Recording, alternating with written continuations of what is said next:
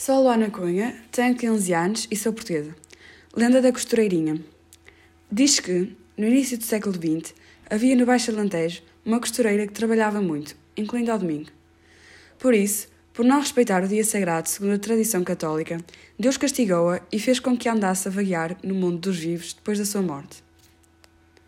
Outra versão é que esta costureira tinha feito uma promessa a São Francisco em vida e nunca a cumpriu até morrer. Assim, deveria redimir-se, passando um período de errância antes de subir aos céus. O motivo não se sabe, mas o que se sabe é que a costureirinha se tornou alma penada e vagueava entre os vivos invisível. No silêncio da noite, ouvia-se a costureirinha a cozer e muitos ouviam a máquina a trabalhar, a tesoura a cortar e o dedal a cair. No entanto, esta assombração não assustava os alentejanos, pois a costureirinha era familiar. E agora, será que ainda se sente?